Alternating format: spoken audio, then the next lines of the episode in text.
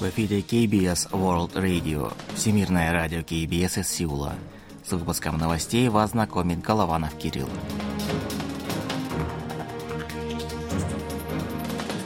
Основные темы этого выпуска. В Республике Корея продолжаются сильные снегопады. Юн Сок Йоль назначил кандидатуру на должность министра юстиции. KBS – самая влиятельная СМИ в Республике Корея с высоким уровнем доверия.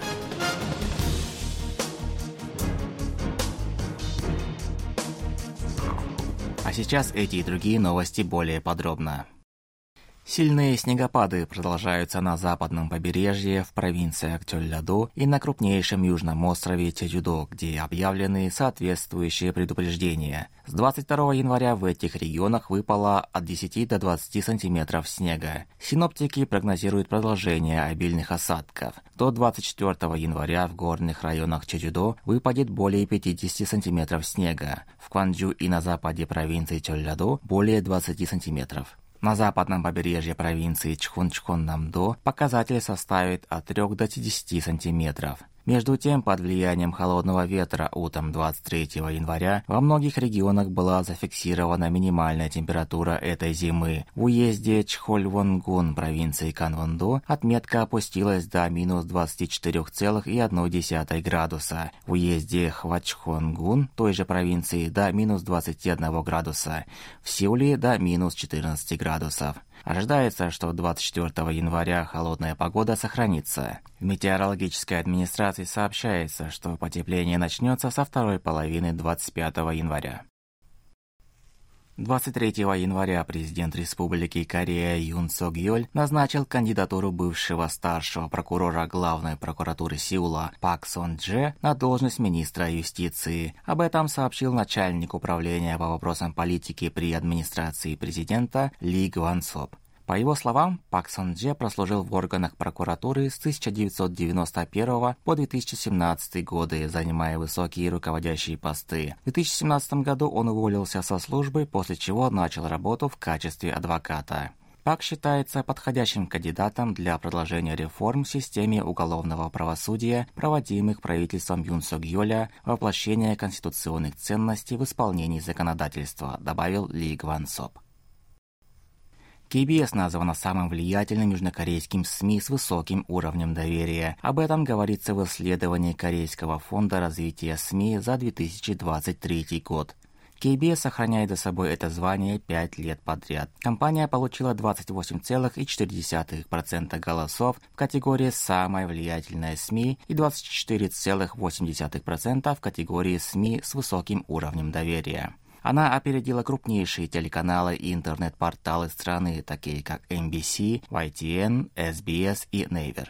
Между тем, последние исследования свидетельствуют о снижении популярности новостных интернет-порталов в Республике Корея. Число граждан в течение недели, использовавших сайты Naver, Daum и Google для просмотра новостей, составило лишь 69,6%. Это первый за последние 7 лет случай, когда данный показатель опустился ниже отметки 70%. Данное исследование было проведено с участием 5000 жителей Республики Корея старше 19 лет в период с 5 сентября по 22 октября прошлого года. Погрешность при обработке данных может составить плюс-минус 1,4% при уровне достоверности 95%.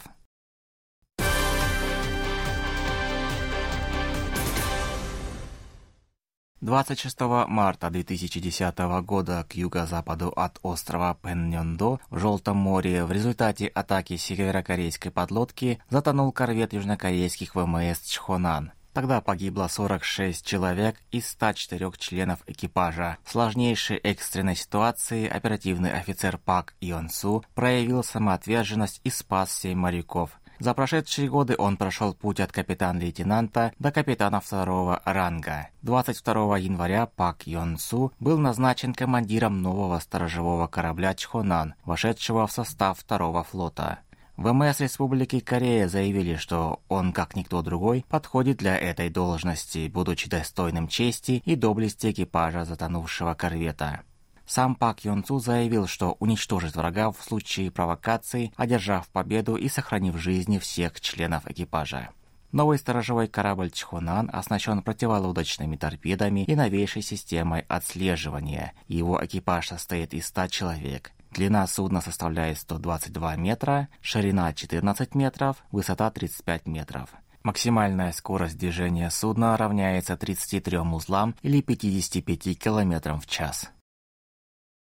Полиция Сеула в преддверии празднования Нового года по лунному календарю, который в этом году отмечается 10 февраля, приступает к инспекции традиционных рынков и онлайн-платформ, реализующих животноводческую продукцию. В период до 8 февраля планируется проверить корректность способа маркировки и отображения места происхождения товаров, пользующихся большим спросом в праздничные дни. Повышенное внимание по данному вопросу связано с тем, что в этот период недобросовестные предприниматели зачастую выдают более дешевое импортное мясо за местное – Вместе с тем ожидается, что в преддверии Нового года большим спросом будут пользоваться незаконные краткосрочные кредиты, выдаваемые под процентную ставку выше установленной законом. Именно в этот период мелкие торговцы часто оформляют срочные денежные займы. Поэтому полиция сосредоточит усилия по борьбе с профильными заведениями до конца февраля.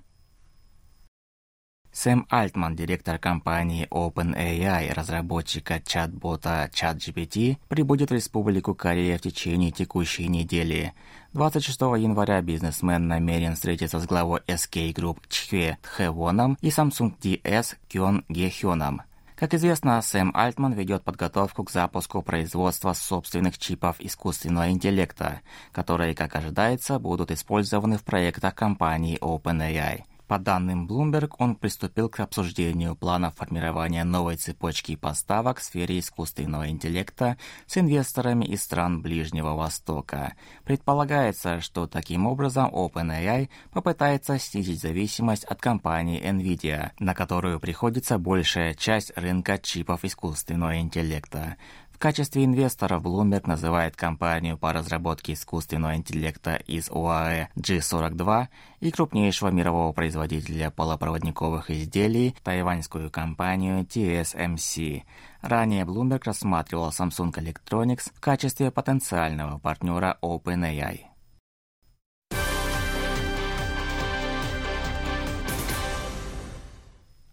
По состоянию на 2022 год в Республике Корея доля работников, состоящих в профсоюзах, составила 13,1%, что на 1,1% меньше, чем в предыдущем году.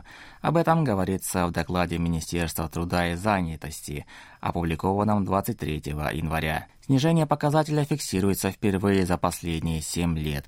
Общая численность членов профсоюза составила 2 миллиона 720 тысяч человек. Нынешнее снижение коэффициента членства в профсоюзах объясняется исправлением ошибок в статистике. Также из учета были удалены уже несуществующие организации.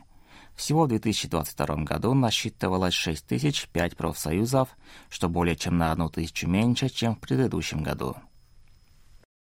Руководство провинции Кёнгидо увеличило квоту на участников программы «Лестница молодежи Кёнги» с 200 до 330 человек. Данная программа была инициирована местным губернатором Ким Дон Йоном. Она нацелена на предоставление молодежи возможности обучения за рубежом, что вносит вклад в решение проблемы социальной поляризации. В этом году администрация решила выделить средства на обучение 270 студентов в 9 зарубежных вузах, по 30 студентов на каждый. В настоящее время провинция ищет партнеров среди местных городов и уездов для совместного покрытия расходов на учебу еще в двух университетах.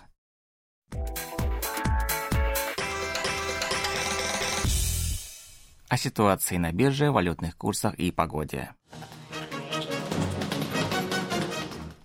Главный индекс корейской биржи Коспи 2478,61 пункта.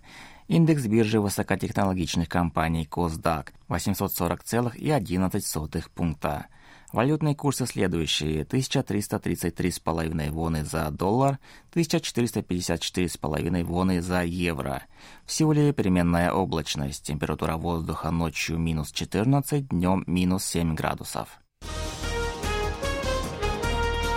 Это были новости из Сеула.